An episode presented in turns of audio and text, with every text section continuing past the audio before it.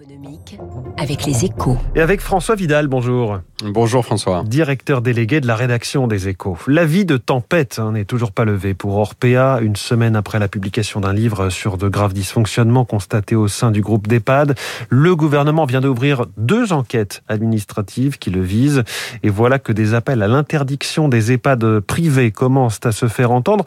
Bon, une réaction que vous jugez exagérée, François. Oui, alors, sur, sur un sujet aussi sensible que celui-là, il faut évidemment se garder de tirer des conclusions hâtives. Hein. Les enquêtes administratives diront jusqu'à quel point les rationnements de soins et d'alimentation motivés par un souci de rentabilité étaient répandus au sein du groupe Orpea.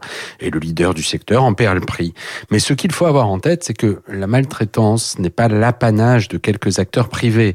Dans l'univers des EHPAD, où public et privé non lucratif euh, abritent près de 80% des lits, les exemples de dérapage sont malheureusement légion. Ce qui signifie que cette affaire doit avant tout être l'occasion de remettre à plat les règles de l'ensemble de l'offre d'hébergement de nos aînés, plutôt que de se contenter de stigmatiser une catégorie d'acteurs. Alors que faudrait-il faire? Est-ce qu'il faut multiplier les contrôles, comme le demandent beaucoup d'observateurs? Est-ce que est-ce que c'est suffisant alors qu'il y a plus de 7000 établissements pour 600 000 lits en France? Alors après une crise de cette ampleur, ce sera nécessaire, hein, euh, mais sûrement pas suffisant. Il faut d'abord que ces contrôles accrus soient assortis de sanctions sévères quand des dérives sont constatées.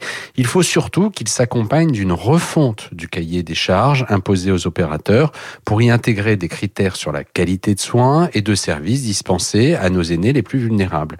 Aujourd'hui, un établissement qui fait mieux que le minimum requis n'est pas récompensé. C'est moralement inacceptable. La bonne nouvelle, c'est que les hôpitaux et les cliniques ont déjà suivi ce chemin avec succès il y a quelques années.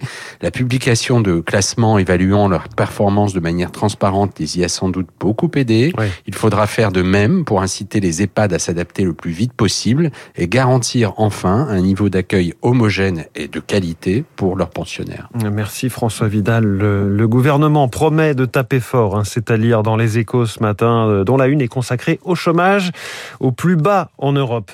On va continuer à en parler.